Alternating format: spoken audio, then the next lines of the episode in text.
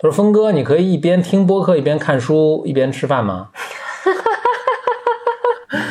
说同时做几件事。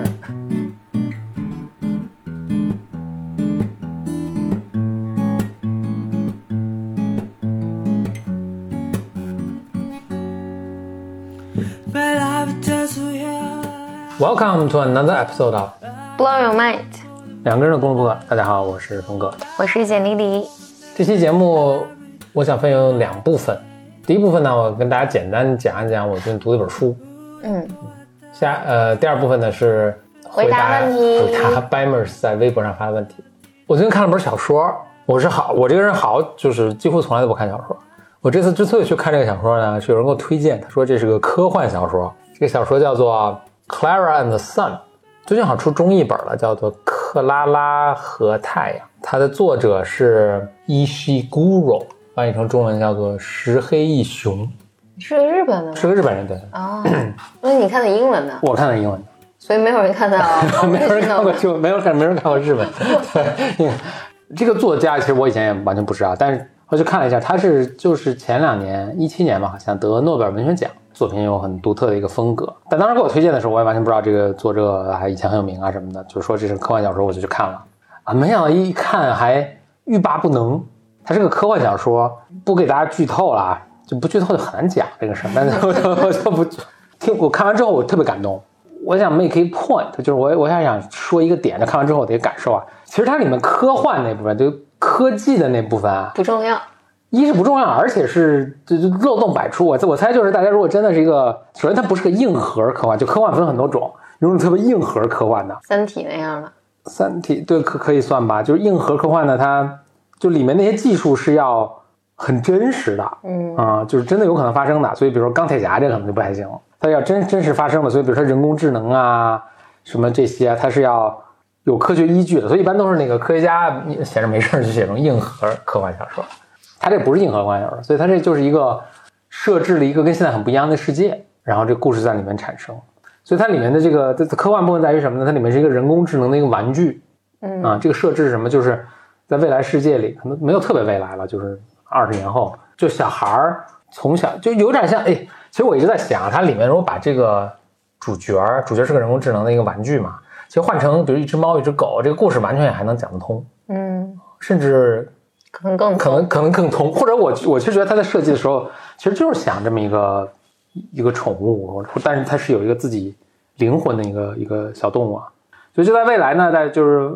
有家里有钱的父母呢，就会给孩子买这么一个，可能也都是独生子女啊，就是给孩子买这么一个玩具。这个玩具呢会陪着孩子一起玩，直到孩子长大上大学完，这这这个玩具的这个使命就结束。所以他们家呢就买了这么一个东西，整个的故事就是从这个玩具的视角去讲述的。所以这个玩具呢其实也不太懂人情，就刚开出厂设置的时候是不太懂人情世故的。但是，但这就是这就是它里面这个科幻这部分不太 make sense，不不不不太有道理的地方，就是巨聪明，就是非常聪明，非常善于观察，但是反而不懂人情世故。就是反正你研究这种人工智能的话，你就会意识到这是不可能的。就是如果你能把一个东西，一个机器人造这么聪明的话，它就是个人，它 不可能那么弱智。对对对，但是弱智，就你不可能只有一个而没有另一个，这两个是相，这两个人其实一个东西，就聪明跟理解人类其实是一个东西啊。但总之吧，他为了他的故事的设置，所以他就是，所以我觉得换成一个猫可能更合适。故事就是他他他挺善于观察的，但是他是要重新学习人跟人之间是怎么是怎么回事人跟人关系是怎么样。所以我讲一讲一套故事。但里面讲这些东西呢，就像一切故事一样，全是人类讲了千百万年的这些事，丧尸啊、原谅啊、这种爱恨啊，就就这这些这全是全是讲这些东西。但我 他讲的讲我特感动，最后这个机器人反正自己做出个极做出个极大的牺牲什么的，救这一家什么的，就是差不多有点剧透了。所以他是从一个对人一无所知，然后到逐渐理解人。我听起来很孤独哦，非常非常孤哎，你说太对了啊！就是我后来看了一些他的 interview，他说他在写这个故事之前，其实没想把这写成科幻小说，他想写成的就是一个孩子和他的一个玩具，应该是一个布娃娃之类这样东西一起坐着看日落的这么一个感觉。因为我我我想我完全是听因为听你描述的嘛，嗯嗯就是我想他从一个第三视角，嗯。就他不是生活的主角，他只是个工具嘛。对，然后他要去学习人和人之间，他要完成他的任务，就是他是一个完全没有没有人支持他的这么一个视角，是你就这么你这么说，嗯就他非常孤独的来到这个世界上完成一定的任务，他也不知道未来要去向哪儿，但他现在有这么个使命和任务要完成，这真的这就是一个非常非常孤独的孤独的旅程。所以我因为我没有看完那，我觉得不管他最后做了什么牺牲，有可能比如说其他人并不知道他做了什么牺牲，嗯就是让他完成了他这一生。特别像邱培刚，没有邱培刚我们都很爱的。我觉得邱培刚没做任何牺牲，但我们为邱培刚做了很大牺牲，邱培刚也完全不知道我们做了些什么。邱培刚是我的猫啊，嗯，嗯。不过你讲那个，我还想到就是心理咨询里面有有一个理论里面讲，就是孩子在成长过程中需要一个过渡性客体。嗯，就是个玩具，它有可能是个玩具，有有的小孩是一块小破抹布，嗯。嗯、有的是一件破衣服。哪，个是个就玩具，也是个玩具。啊、反正就是什么都有可能是他的一个，但是父母在一个阶段，这个阶段大意这过渡性客体的意思就是，孩子要离开父母，呃，独立去探索，但是他独立之前，就是在这个阶段之前，他是需要有一个让他感觉到很熟悉的物体，他投注很多情感在这个小物件上，嗯。所以很多爸妈会觉得，你一个小破抹布我给你扔了，或者一个小破东西我给你扔了，扔了，我再给你买一个，不行，这是不行，是不行嗯是不行必须要那块抹布，必须要那一块抹布，必须要那个脏脏的东西，它到处跟着我，就必须是他，是它。但那个就是一个你父母不在场的时候，对于他来讲是个很稳定的课题。是他取代了父母的这种感安全感吗？这种固定感？就是所以叫过渡性，就是、嗯，他能够嗯，就孩子投注了很多情感在这个上面，就这个在父母不在的时候，其实是给他提供稳定感。我后来想，就是我我小的时候有那个家里有一个大娃娃，嗯嗯，你你在说那个娃娃跟我一样大，然后其实挺吓人的那个答案，就那那个就是就是八十年代那种，就是你你你一把它横过来，他眼睛就闭起来，就是那种、那那那那种娃娃。啊、因为我妈后来知道了过渡性客体这个概念，她的描述是说我在呃，就是大概八八九岁的时候，那个时候我特别沉迷于那个芭比娃娃，嗯。嗯，然后我会给那个芭比娃娃做衣服，我会想办法给她做各种家具，买家具，撕各种布给她做各种各样的衣服。不知道为什么我妈特别不喜欢芭比娃娃，所以我妈觉得这个东西太物化女性，嗯，对我妈就是 受不了她这种 就是这个样子嘛，嗯就是我又特别特别的沉迷于这个，所以那个我妈说她只要看见我床上有这个娃娃，我妈就要把这个娃娃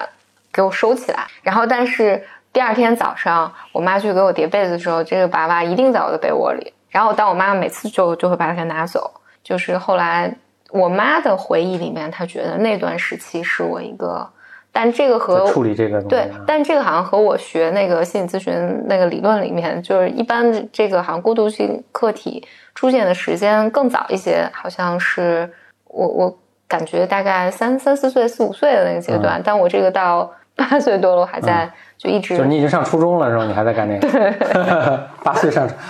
对对对。所以你有些地方发展特快，有些地方特慢。就特别需要那个 嗯那几年，我花了很多时间在这个小娃娃身上。但我现在你你刚才讲的时候，我就会想到他，我就想他不知道如果他有生命的话，现在被扔在哪儿了？就他如果有生命的话，就是不知道他看到了嗯、什么样的世界，然后他做了什么事儿。对，有一个就是我我我读完这一个感受，就是其实大多数人啊，并不是特别 care 这种技术啊什么，就是为什么我刚才说那些硬核科技的这些东西，其实就硬核科技的这些东西，其实它里面有很丰富的想象力啊，甚至还有一些什么科学上的严谨或者一些什么展开人类的想象力，但是其实一直没有特别成为主流，就是其实人并不真的特别 care 这些东西。很少一部分人啊，对对，反正对，而且嗯。那可能我属于很少人中一部分，就是你会对这个东西，这个科技的一些想象感兴趣，但是这个并不特别，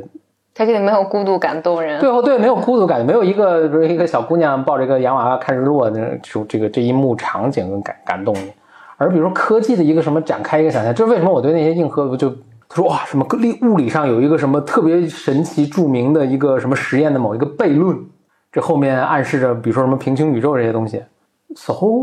就 who cares 这个这个留留下来的这种跟这个有关的故事，有什么关系？啊还是平平行世界里面你和怎么和你重要的人发生了什么重要的事情，丧事啊、分离啊，对或对，比如这是一个合理的角度，而不是而而大家并不会特别 care 说哦，这个人通过什么平行世界这个一个悖论，什么打败了外星人，比如说就是呃，所以所以这个十嗯。哇，这个石黑一雄，据说我也没有看过他其他作品，据大家说他的作品其实都有那股调调，嗯，一股很是很奇怪的这种调调，所以呃，大家感兴趣可以更多看。OK，下咱们来到播客的第二半第二半部分，来咱们答一答一下这个 Bimers 在微博上的提问。Bimers 就提了好多问题啊，大多数应该都是没法回答，我也可以念一念，然后大家可以看一看，呃，有哪些就大家都在提什么问题啊？如何调整内心的无意义感？下一个问题。好朋友拒绝成长怎么办？这确实是每每一个都能，那我们也都能都能我对这个问题就是，那那你还逼人家成长吗？那就那就他就别成长了呗。就每每个人要有自己的成长的节奏嘛，他可能还没走到那个节奏嘛。换句话说，这个其实你的好朋友不成长，其实跟你是没有太大关系的。当然可能给他带来了，由于这个好朋友不成长，所以经常对他有无理要求什么的。我猜啊，那这个换个角度来讲，就是当我的好朋友不成长，令我自己感到很难受的时候，往往是因为我你有问题。对我把一些东西投射在他身上，比如说我认为所有人都应该成长，嗯或者说我认为我们俩要永远在一起，我认为我对你很失望，我认为你应该和我想象的一样，而你不一样，就是这些议题就不是好朋友，你可以其实迁移到各种你的关系和你和世界还有他人的关系上，所以真正要处理不是好朋友不成长的问题，是你内在。嗯，你投射到你们俩关系中这个好你多好多好你有你有什么。想象啊、你有什么想象？很抗拒做一件不得不做的事情怎么办？那你只能做个选择，然后付出相应的代价。就比如不做了，然后对你不做了就付出代价嘛，你做了也付出代价，就是你选哪个就是。我会我我会考虑一下，就为什么我很抗拒？嗯，就背后一般都会有一个，超越这个问题本身的原因。那就比如或者比一般都会比如一个有一个我害怕的事情，但是你要细一想呢，其实你的比如你这种害怕是完全没有道理的，那你对这个事情的抗拒就就会少了很多。就是你这种抗拒是一种生理的生理的自然反应，因为比如你以前那次不愉快的经历，或者把这个东西跟一个什么其他东西关联在一起，associate 在一起，这个这个关联有时候是有道理的，啊、但有时候可能是没道理的。嗯啊，可能是你错误的把它们产生关联。职场小白如何判断一个职业上升空间大不大？如何判断一家公司是否合适自己？你有这个疑问的话，那我觉得就就去工作，就在工作中你，你你自然而然会得到反馈，以及你会知道这工作是否适合你啊，以及换句话，因为咱们在职场里面其实讲过嗯这、这一系列的问题，对对对。就包括你的职业上升上升路径是你自己做出来的，嗯而不是这个公司有没有。就你先做个选择，然后再让把这个选择发挥最大作用。对我我我倒想从另一个角度来说，就是我我发现会问这个问题的，这个就他并不是真的是这个问题，嗯他是有其他的问题的，比如说他对对工作有一种恐惧，就或者对工作有一种排斥。当然，这个问题这这也非常合理，就是他职场小白嘛。嗯如果你是在一个学生的心态的时候，啊、你就更倾向于会觉得外面的世界或者这份工作能给我什么，嗯呃或者这个主动权似乎是在工作，嗯呃，你的这个公司以及你的老板身上。但是我觉得，如果你开始工作一段时间，嗯，或者我期望，当一个人工作几年之后，你能够体验到在职场中的主动权，尽管你嗯。可能不是，啊、尽尽管你可能并不是个 leader，或者你并不是有话语权的，就是在职场中话语权的人，但是你有这个主动权，能看到你的职业发展空间并不是这个公司给你的，而或者是你不见得被这公司会限制。对对对，嗯而是你自己争取到的。就是即便这个，哪怕从现实条件上，就是比如说这个公司真的没有发展空间，但是你在这儿，你在这份工作里面做的事情，还有你在业余业余生活中你做的事情，它一定会把你带向职业的下一个阶段的。嗯，所以其实主动权最终是在你自己手上的。就他提这个问题，我觉得后面是有一个默认的，就是 OK，我万一做错了一个错误决定，这个代价会特别大。呃，肯定是会有一些代价的，但是但这个代价可能没你想的那么大。如果就是你在哪怕是一个不见得最最优化的，当然你说是不是最优化这有什么这这么形容有没有意义？我觉得都很值得怀疑。但哪怕是一个不是最优化的一个决定之下，其实你有可以做的事情特别多。第一步的这个决定可能对你影响没有那么大。异性交往中，如果男性不主动，女生要不要更主动一些？你要是想主动就主动就主动呗啊。嗯。闺蜜跟我吐槽说，三十岁后女生就很难再跳槽了。她现在自己还在学校读博，已经呃 late twenties 啊。她想知道这个这个三十岁之后女性很难再跳槽是不是真的？我我我自己觉得它也是真的，也不是真的，就是也是真的，就是不妨碍有一些。公司或者有一些职场，他确实会觉得你三十多岁了，可能该结婚生育啦，等等等等。但另外一方面呢，如果你有价值，就是你能创造价值，其实公司是没有任何理由来阻碍你的。前两天还刚有一个讨论，就是说职场中有没有这个年龄歧视，比如过了某一个年龄，是不是跳槽就很困难？因为确实也有一些。你也看到有什么，比如说某些岗位是，比如说三十岁或者三十五岁以下人才可以申请，但其实是这样的，就是你的年龄，年龄可能会意味着你对收入有一定期待，反正跟你能创造的价值是一个合适、合适、正常的关系，就是说，就是你能创造价值是跟你这个年龄或者跟你想预期的岗位跟你预期的收入是成比例的就可以啊。那就没有什么年龄的这个歧视了。我我我我想讲两点啊，一一点是我怕忘了，我想讲一个，因为今天今天晚上刚好我刚在那个联合国做直播嘛，嗯，我们直播的同伴里面刚好有一个就是有一个女性，她是应该是快手的一个经济学家，嗯，他就讲到一件事情，他说他他当时之前在美国工作，然后他当时考虑要回国。但是他那时候就怀孕，正好怀孕七个月。然后他和他说，他和快手的当时他这个面试官在聊，但他跟就是面试官就讲，我现在怀孕了七个月，所以我需要半年之后，我可能至少需要半年的时间，可能才能入职。嗯。但是他说，就是他的面试官都是男性，但是大家对此完全没有异议，说没关系，我们可以等你。嗯嗯。他的他就非常好嘛，大家就愿意这个。对对，我想讲的就是。当然，对于一个女性来讲，就是你说所谓的年龄歧视啊，职场歧视有没有？有。但是同样，在即便在这个环境中，你仍然是可以有主动权的。就是如果你能创造价值，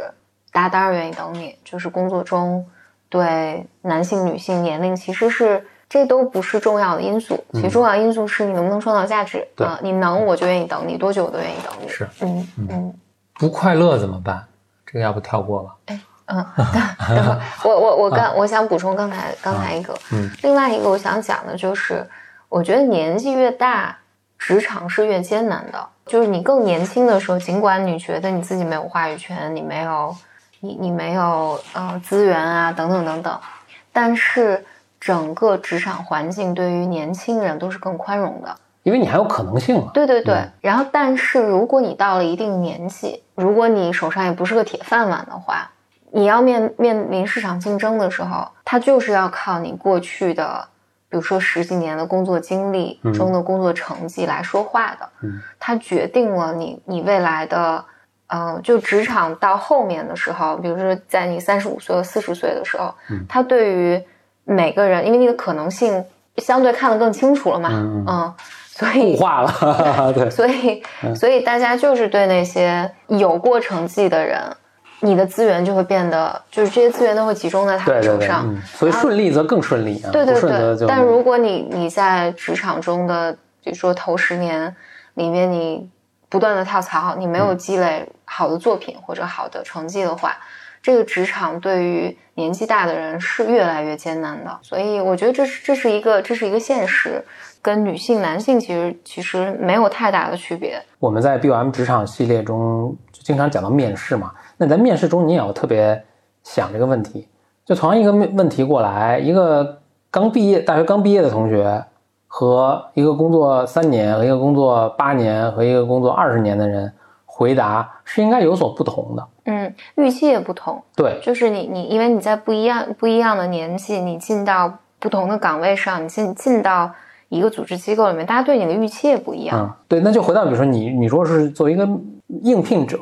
你在回答这个问题的时候，你就要想，我不要给一个大，我最好不要给一个大学生也可以给出的回答。那我现在碰到的很多情况，就是大家就给出一个，就大学生在网上什么看了个书，或者什么看了一个面面试面经的这种，就能够回答出给出的一个答案。那就是你如果没有一个跟你，比如你工作五年，跟你工作五年相对应的一些 insights，的成绩是一方面了啊，就是一些嗯相对应工工作五年的一些 insights，一些你总结出来的自己的一些方法。如果没有这些的话，而就是给一些特别 generic 重口一词的这种，嗯大家都会给的，那你那你就有问题。对，不过这就是正相关的嘛，嗯就是如果你做出你做的有成绩的话，你就不会只给一，个。当然我最后发现，就是之所以能给出那些众口一词的那种回答，也是因为他确实也就这个水平，就是他确实没做嗯确实对他做了嗯这五年，可能跟一个刚毕业的学生也没有水平没有太大差别。总结来讲，我觉得还是年龄它是一个因素，但是我觉得在你不可控的状况下，我觉得你还是去想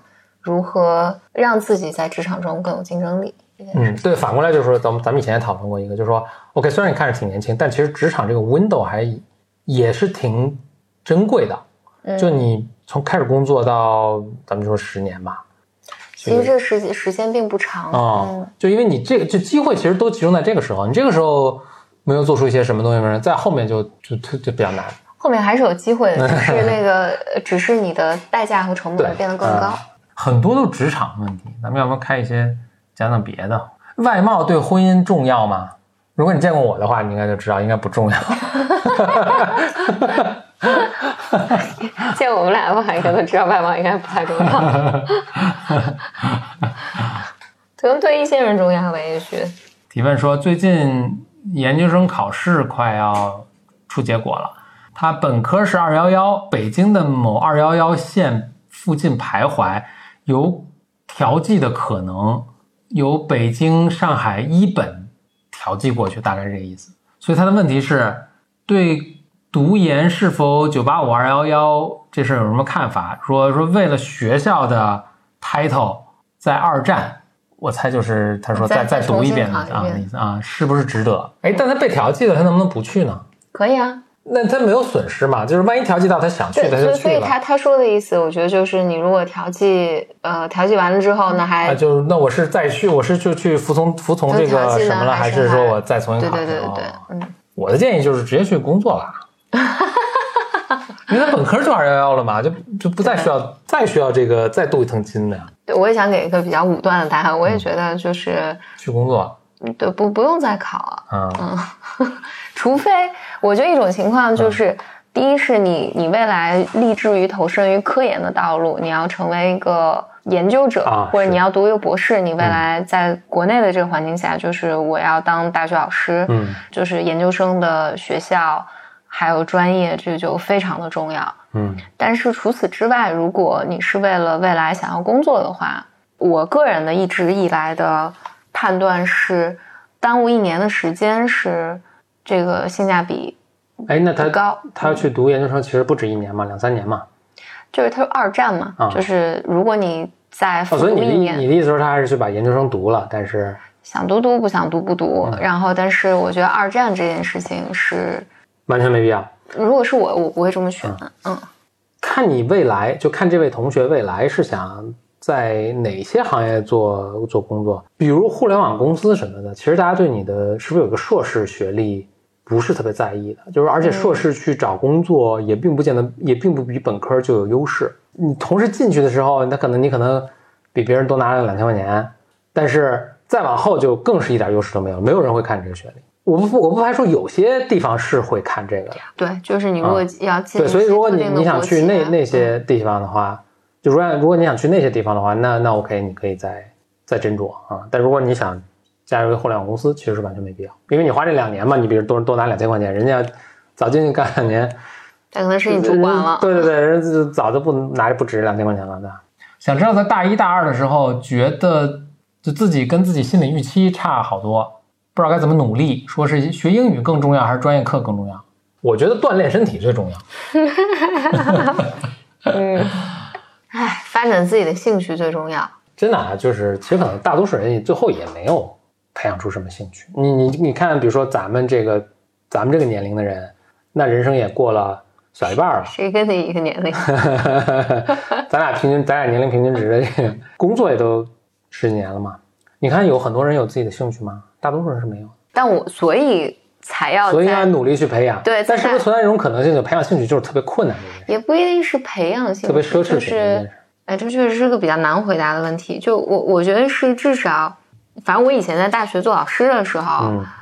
反正我哦见过的很多这种学生。我我的一个那个跟学生讲的东西都是上大学的时候，因为你的环境是非常的宽松的，就是这是你踏入社你你进入社会，你进入社会是要被是要挨打的。嗯你在大学期间其实是挨打少的，就尽管有有人觉得班主任管我啊，辅导员管我啊，但你挨打是少的。大学还有班主任呢。有啊，嗯，班主任、辅导员管你管的可多了，但是但其实已经是少的了，后面更多的啊。后后面后面是直接打你的，他 不不会再管你了，对吧？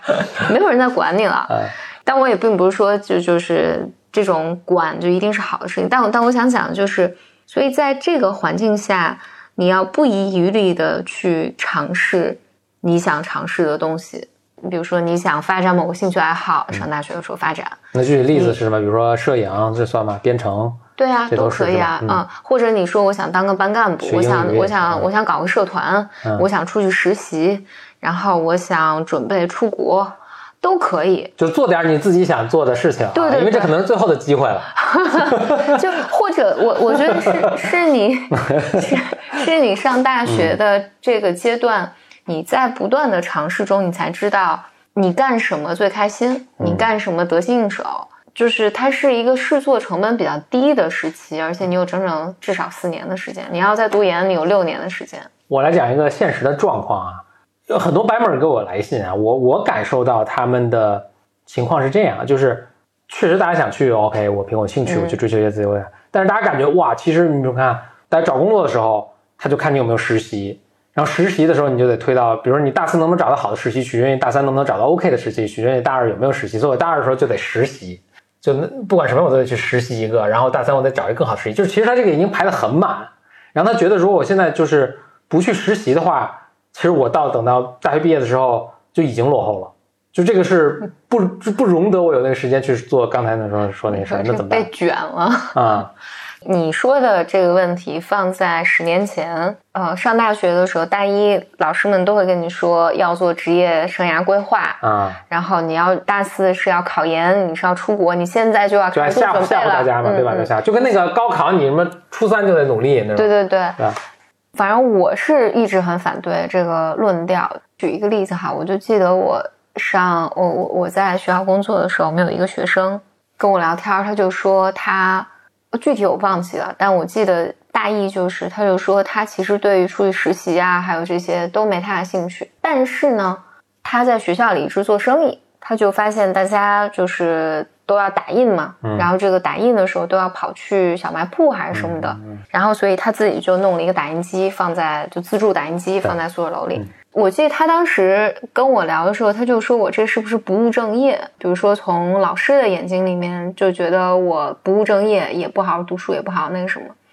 但是这就是他擅长的、有兴趣的，又能做出价值的东西。这个比你为了在简历上有一道说我去了哪个、什么，我去了新浪实习，去了快手实习。嗯你光去，你就说我简历上有一二三四，嗯好，你毕业的时候找工作，人家还是看你在那儿你做了什么。就是如果我只是看你简历上你考了这么多证，或者你去了这么多地方实习，你还是一个很迷茫，你不知道自己喜欢什么的人，和一个人告诉我说他大学期间他在门口开了个小卖铺，他开了两年，然后这个现金流怎么样，然后他倒闭了，或者是他做得更好了，等等等等，那我当然会觉得。后后者是好的，我明白他自己在做做了个创业项目。那好几点可以来说这个事儿，一是那这位你刚才说这位同学，咱们有同学，同学 A 当然是很好，嗯因为他做的还就做出点成绩啊，还有这种规划。但其实这是可能很少的。那大多数人的感兴趣，比如说我就想自己做个饭，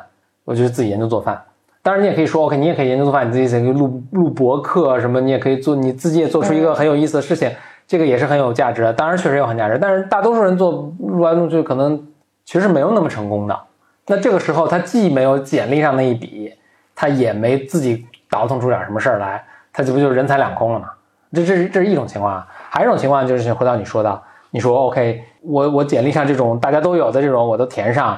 和我自己做出一个很独特但是很有意思的事情。你刚刚说那个衡量人才或者录取人才的标准呢？比如是咱们公司的这种标准，我能相信大多数公司确实不是这样。大多公司真的就是看你，尤其比如说特别大，比如咱们比如说大厂嘛，那他收无数简历，他就要需要一些特别城市化的东西去把这些筛掉。所以你如果没有 fit 到。咱们就老现在说这个什么大人工数据大智能，就是人得 fit 这个模型，所以你没有 fit 到他那个模型，可能头一笔就给你筛掉了，轮不到你有机会去再跟面试官去讲你做这个东西是多么有趣，锻炼什么能力，有什么 insight。哎，我我我有一个不同的论调，我有个不同论调是，那换句话说，就是说这样的 A 同学就应该申请咱们简单心理的工作了。不不不，我我我的一个论调是，如果。你对自己更清楚，做了更多尝试，这些尝试都可以，可以都失败，或者可以都 fail 掉。到比如说四年过四四年下来，在你的尽管你可能撞了很多南墙，但是在你最终站在毕业这个关口上，嗯呃，你来做选择，你会比同龄人大概率会成熟很多嘛？对，更清楚自己想要什么。比如说，大家都说我要考会计证，但是你比如说你很清楚我。并不想当个会计，嗯，我并不打算考这个会计证，以及当你做更多尝试，你有更多的体验的时候，你的行行为方式、你的思考方式，甚至你就是做 research 的能力，就是你去寻找工作的能力，你去寻找资源的能力，都会更强一些。就是你可能在这儿没有什么在简历上，呃，你不 fit 那些城市。你自己长的本事是在你自己身上的，这个要比你去不知道为什么去搞个实习啊，或者搞个项目啊。但这么说，我觉得说有点飞。我我我回来想一点，就是如果你真的啥也不知道该干嘛，那就有什么你就做什么。你做着做着就知道这事儿我坚持下去，这事儿我坚持不下去。然后我就发现哦，或者甚至有可能你做了一圈，你说我真的不喜欢工作这个事儿，我就是想。好好生活，对吧？那你毕业的时候，你也知道，你选一份你清闲的工作嘛？我是觉得啊，在十九二十岁，你要求一个人知道自己喜欢什么、擅长什么，呃，不太可能，不太可能。所以在那个时候，你就这么做，你就根据以下算法来操作，就完？你就找你能够到的最难的、也有光环的事情。你比如说，你你大三的时候，哎。我能去麦肯锡实习，那我就去麦肯锡实习。虽然我不知道我是不是喜欢咨询这个事儿，你就去做能让你起点高的这个事情。就好像比如说我们在大学，因为我我上那个大学是你可以自己随便选专业的嘛，up to a point 啊，up up to 大大二啊，大二毕业的时候，就大二结束的时候你还得换，你就得定下来。但在之后你也还可以换。当时的一个大家的一个算法是什么呢？你就选最难的，就就学数学。真的吗？对对对，就这一种人啊，一种人会有这个算法。只是一种少数人。对，是就学数学。因为你数学学不好呢，你还可以学计算机，你可以从数学跳去跳计算机去了，或者你数学学不好，你可以学经济也行。你如果这些什么让你，你比如你或者你数学学不好，你学化学这都可以，生物都可以。然后你比如你生物还学不好，你还可以你可以学经济，对吧？比如说你经济还学不好，你可以学文学史。你文学史再学不好，那就可能再往下没有了，你可能只是学体育了。你你你你你这是不是非常的正确？OK OK。我意就是说啊，就是它是可以可以可以什么的，但是你比如说我我先学我学的经济，我学了学了一半儿，哎呦，我发现我对数学很感兴趣，你再跳到数学其实很难，就跳就选那个势能高的这个东西。你怎么说的这么像成功学？你都忘式的那个词来了。这这是个物理学概念，这个怎么不是个成功学概念？但我我我认同你说这一点，就是我可以分享一个我我我觉得我比较年轻的时候。的故事，因为我那时候在呃，我在学校做老师嘛。我记得我有一次和你讨论我的工作，就你还在做老师的时候跟我讨论。对对对，因为我当时特别纠结一点，就是大家都会说你的工作很清闲，就是你的工作很稳定、很安稳嘛。嗯。就好像这这是一个我不能辞职的很重要的一个原因。嗯，我唯一和你沟通的时候，你说你这么年轻，清闲不是件好事儿。嗯嗯，我我现在是百分之二百的认同这个观点，就是你年轻的时候就是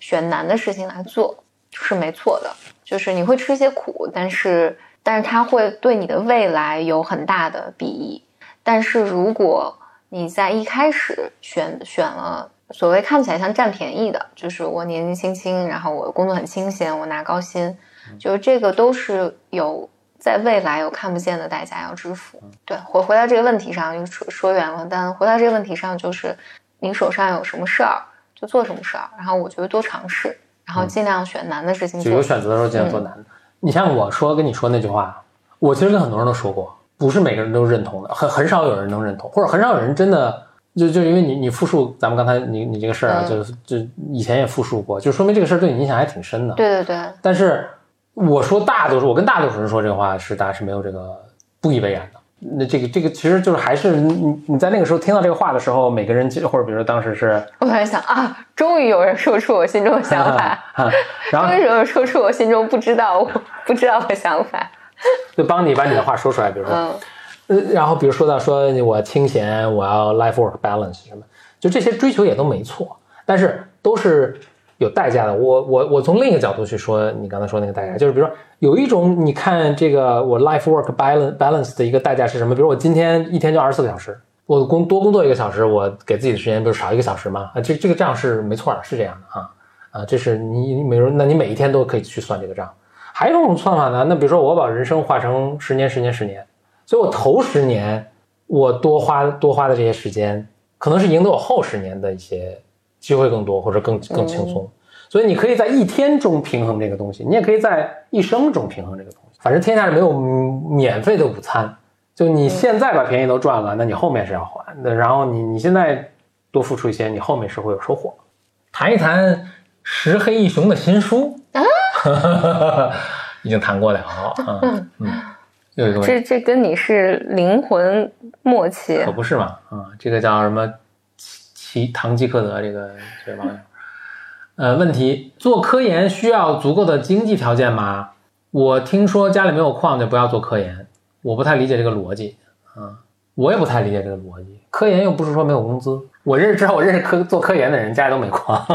所以这是从哪听说的这个呢？不做科研是比较辛苦的吧？都辛苦。确实都辛苦。嗯，有不辛苦的吗？如何看待学历在亲密关系中的重要性？就学历本身，我不觉得特别重要，但是这个人的，因为你毕竟第一就怎么说呢？你比如你见了一个人，他是不是吸引你？他是不是吸引？就是大多数情况下是你在知道他学历之前，你就已经决定这个人是不是吸引你。那通过什么？通过他的他聊什么呀？当然，可能外貌也是其中一个因素啊。呃，比如他的个人卫生啊、举止啊什么这这这些啊。我对这个问题第一反应是，你当然你可以把学历换成任何一个名词，就是因为前面嗯个人卫生在亲密关系中的重要性，对。这还挺重要的。你你你前面还说了一个就是长相，嗯。人的相貌在亲密关系中重要性，对谈谈恋爱重不重要？回到学历这件事情上来讲，我觉得它的可能对于有一些人重要，嗯。有一些人不重要。但是这个使我想到，我我确实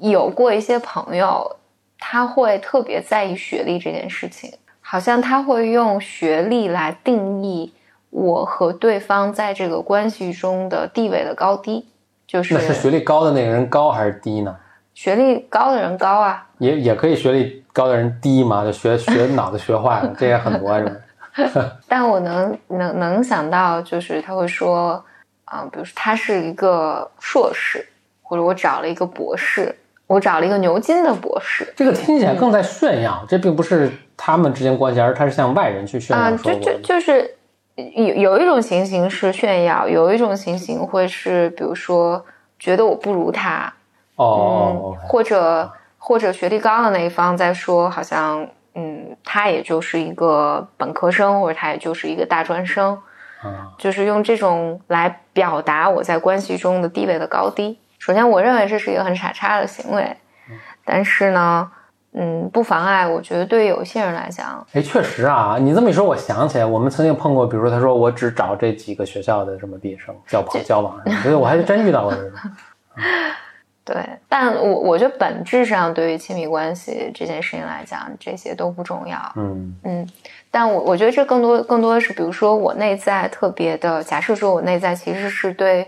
尽管比如说我上了清华北大，或者是某个特别好的学校的，呃，硕士或者博士甚至博士，但是我内在感觉非常的自卑或者不安全，我才会把学历这个事情看得特别的重，或者我在缺什么补什么的。对，或者我在学历这件事情上，反正就是感感觉有强烈的不安全感，就不管我有没有获得什么样的 title，我才会在关系中以此来贬低或者抬高对方。本质上我，我不认为学历这件事情在亲密关系中重要，但是呢，不妨碍我觉得人们很多时候是。就内在有一些不可名状或者自己没有意识到的一些不安全感，他会拿无论是学历也好啊，或者我的房子多大，我的车好不好啊，用这种方式来表达我内心的不安全感。这种就会被表达为我贬低对方或者我抬高对方，本质上都是这样的。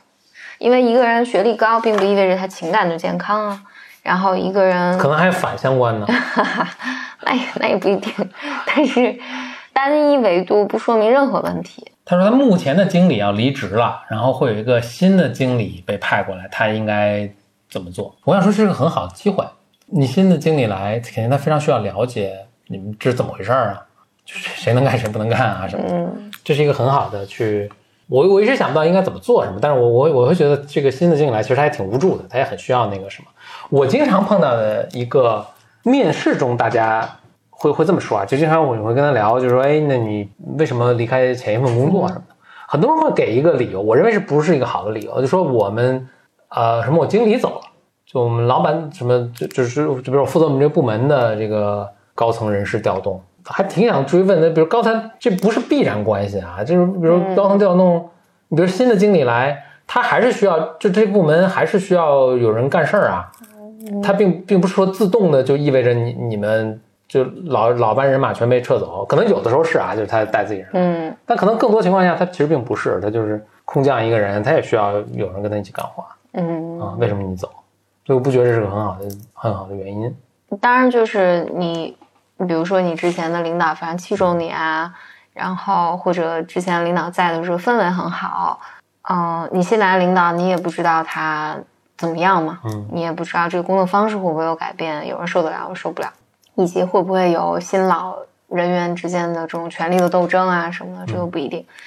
但你找工作这些问题也全都全都没。对，但是呢，我觉得是就这种问题永远在发生，总总得学会和在生活中就是有这种不确定性。对对对，就是你你总得在经验中成长。反正我我的建议就是，那你就好好工作呗。嗯嗯，其实最好的方法就是好好工作嘛。嗯。最害怕的状况是什么呢？最害怕的状况，或者最糟糕的状况，就是你带着偏见和敌意和你的新领导工作。嗯嗯，这个是就出于你内在自己的不安全感吧。嗯嗯，就是说使得新领导工作困难，或者你们大家在拉帮结派，就是 Why would you want to do that？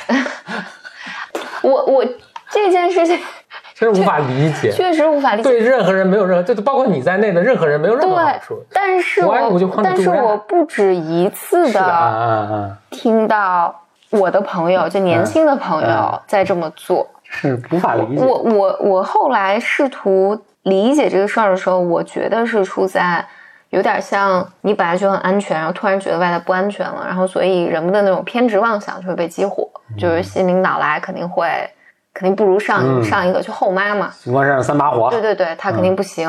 然后他不如以前的好，嗯，就是你你你都会有个恋旧的那个感觉。然后就大家就特别容易抱团来，其实是因为害怕，所以不自觉的要和新领导斗争。所以我觉我觉得这个就是当那个当当 leader 的艺术，就成熟的 leader 过来，他接手一个新的团队的时候，他也。一般都比较小心啊，要照顾大家的情绪，然后要讨好大家，呃，用各种方式来缓和我们之间的关系，先先建立关系，然后才能工作。然后，但是呢，就是往往是反正我就这个故事我听了很多次，就是虽然非常不能理解，但是似乎也可以理解，但我就想提个醒呗，嗯，就不要东主任，对，就就不别这么干。不要不要那个不要跟新领导对着干，嗯因为因为我我记得我像我去年还听到一个呃高管的朋友，他就是新新任嘛，新任这个高管，然后他就跟我讲，他到这个新公司，然后下面的部门。对，比如说下面的部门，就为什么？他们想把他。撵走吗？还是什么？他就是他们希我我我他们希望由此实现个什么目标？我觉得他要表达一种就是要保护自己啊什么的，这就这确实是你从理智去思考这件事情，这对你、对公司、对这个领导没有任何好处，而且你在这个关系里面往往是最弱势一个嘛，那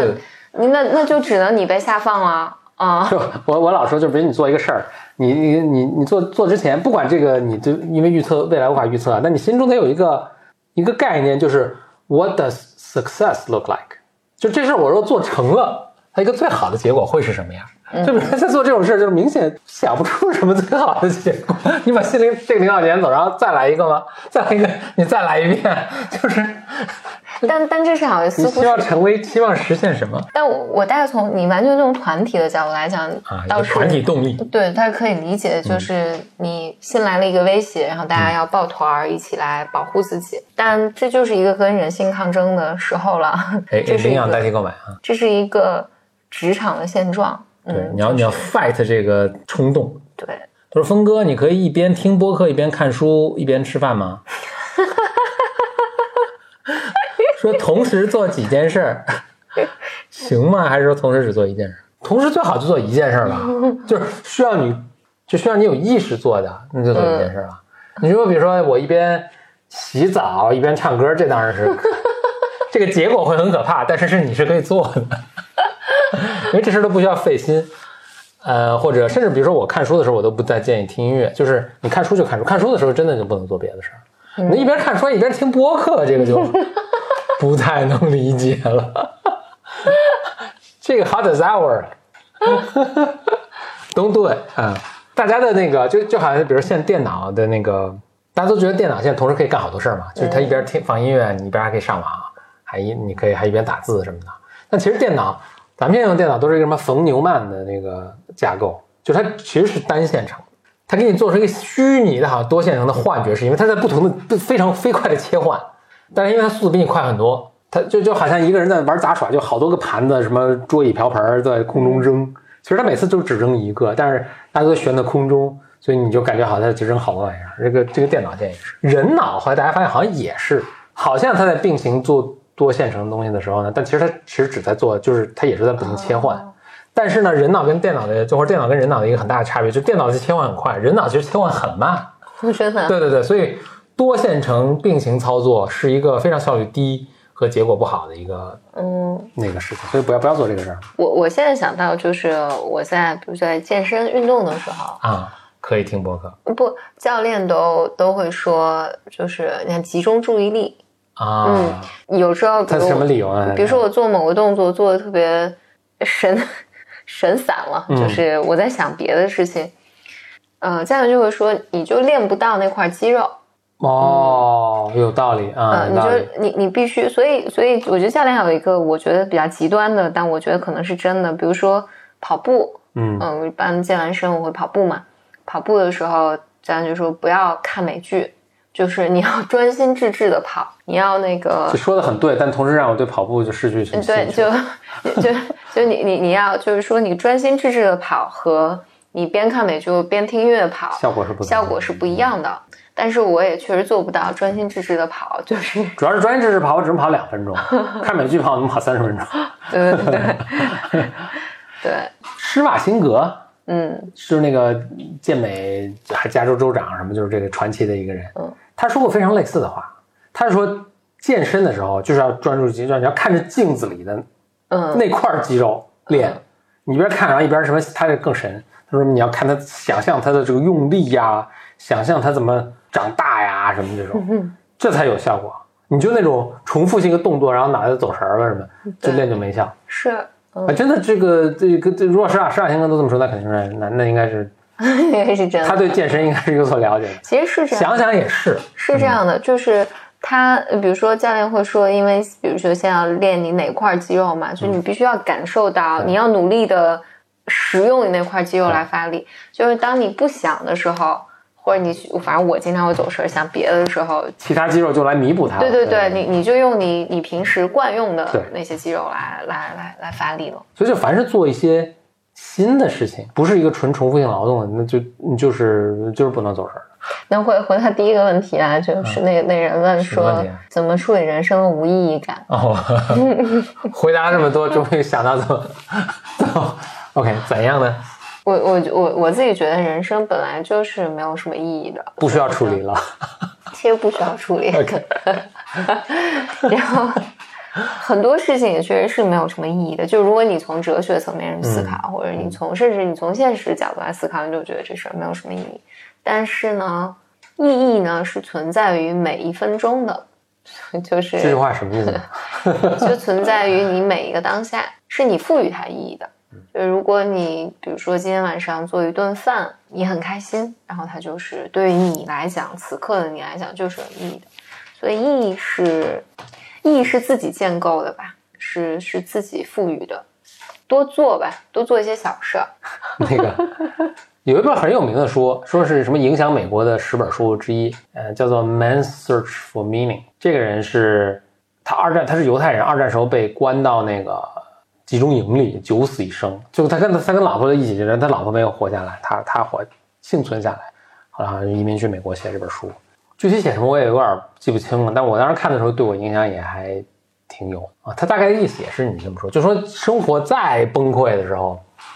，meaning is a choice。嗯嗯，meaning meaning 是一种选择，你还是可以去赋予它 meaning，但他没有好像我的印象是他没有说明具体怎么做这件事儿。嗯但他书里面有一个情节，他描述了一段让我印象特别深，就我很久以前读的了，我凭记忆复述啊。他被关进集中营，他跟他妻子是分开了，其实就是分开那一瞬间，那是他最后一次再见他妻子。等他在被逃出来的时候，或者被被那个救出来的时候，知道他妻子已经过世了。好像是他有一天在集中营里晚上看什么落日，什么看那个树吹树叶什么，然后突然突然听见那个小提琴声，因为他们都是知识分子啊，什么就是就曾经也过过这种有文化的生活，然后现在沦落成这样。就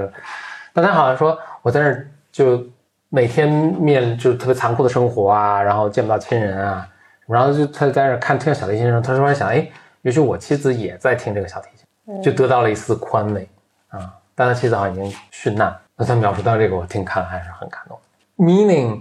呃不不用特别大的这个 meaning，比如说我回到家，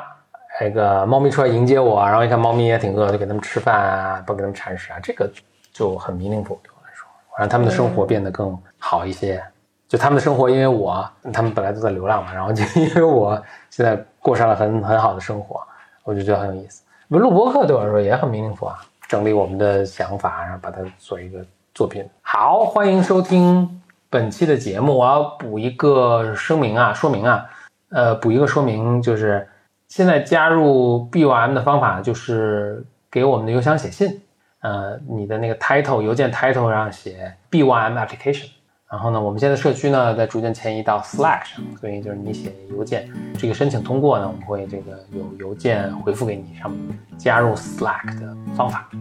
那我们就下期节目再见，拜拜。拜。